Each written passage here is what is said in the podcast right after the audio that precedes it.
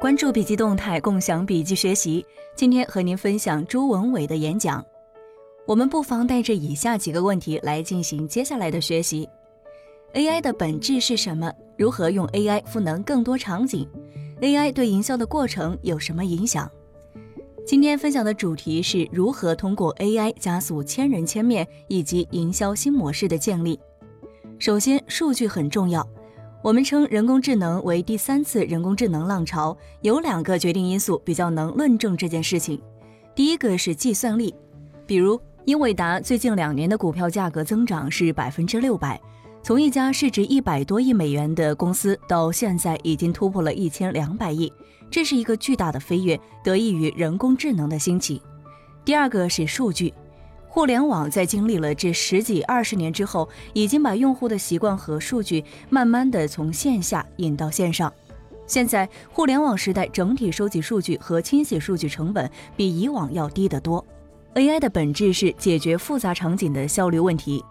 AI 可以结合营销场景做很多的营销上的实际应用，比如在操办婚礼的时候，有很多事情要做，可能会买家电、装修房子、买喜糖。都是一些跨品类的非常长链路的行为，有没有办法把很多场景通过一个机器挖掘出来，再通过自动化的方式有效组织，以非常简化的结构来推荐给用户？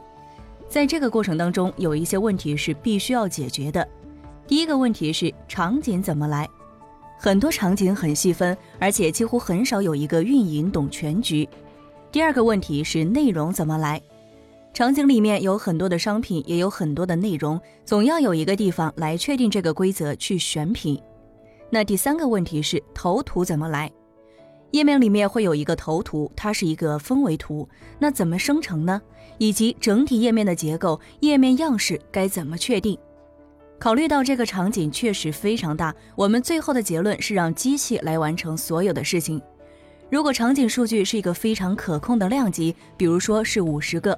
可能有几个运营同事就可以搞定了，但是当数量达到五千甚至更大的时候，人的力量是非常有限的，不可能为了这个频道去招一千人，从公司的整体效率来讲也是不可行的。同时，所有的场景都是在动态变化，比如说叮咚音响，包括小雅音箱，它也是一个场景，但是这个场景可能在最近两年才起来，明年可能还会有另外的场景方向，这是需要一个动态调整过程的。我们希望整体过程都是可以机器化生产。AI 不是一蹴而就的。从前面的增长数据来看，第一需要经过大流量的验证。AI 除了数据以外就是计算，通过流量的验证可以收集到大量的用户行为数据。第二是基于用户的体验，几乎不太有用户希望自己被推荐出来杜乐思。当别人看见的时候，发现你跟我用的都是一个牌子。所以有些场景机器是不了解的，但是人了解这个体验，需要人来设定规则去做控制。第三是业务的平衡。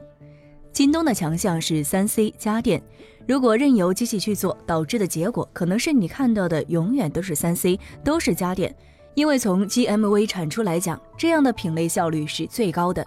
在这里面，我们要考虑更多的业务场景，包括品类的均衡。在用户看到的时候，不仅是体验，也是业务因素，要给他更丰富的品类，以及当一些品类新出来的时候，冷启动是非常难的，需要一些人为的加权来做干预。第四个方面是平台化，赋能更多场景。整体上，如果我们只是做单点的研究去推荐，那么 AI 这件事情其实就失去了价值。所以要把它建成一个平台，让它可以应用到更多的场景。我们建设的平台叫做京东营销投放平台，它集成了自动化运营能力，包括最基础的个性化推荐能力，以及一些精准定向。比如 Seven Fresh，在 APP 里，只有当你在那家店周边三公里，它的可配送范围之内，我们才会把入口开放给你。当然，很多时候我们提供的是一些比较通用的模型和方案。当一个大流量的业务需要做深度优化的时候，我们也会基于这个场景去做完整的深度链路的优化。我们在做 AI 建设去影响营销过程的时候，到底发生了什么？我用三个关键词来做总结。第一个是规则化。传统的营销模式是基于人对流量和资源位的管理，形成 L 一一个规则。人是不需要参与的，或者说人在里面起到的是监督的作用，知道什么样的商品能进来，什么样玩法的内容可以参与。第二个是开放化，由于自动化引入，人的效率大大提升，营销曝光的资源也就更多了。第三个是个性化，前端流量效率的提升，伴随而来的是销售越来越长尾。京东从最早的标品卖手机、卖家电这种标准化的东西，开始向生鲜、向时尚这样的品类去做。核心的因素就是在大流量下，用户的需求差异化非常大，而京东自身，特别是做自营，其实是做不过来的。基于不同用户的个性化需求，可以让许多细分领域的商家存活下来，在这个平台更茁壮的成长。今天的分享就到这儿。如果你喜欢我们的文章，可以在文章末尾点赞或者是留言。我是悠悠，下期见。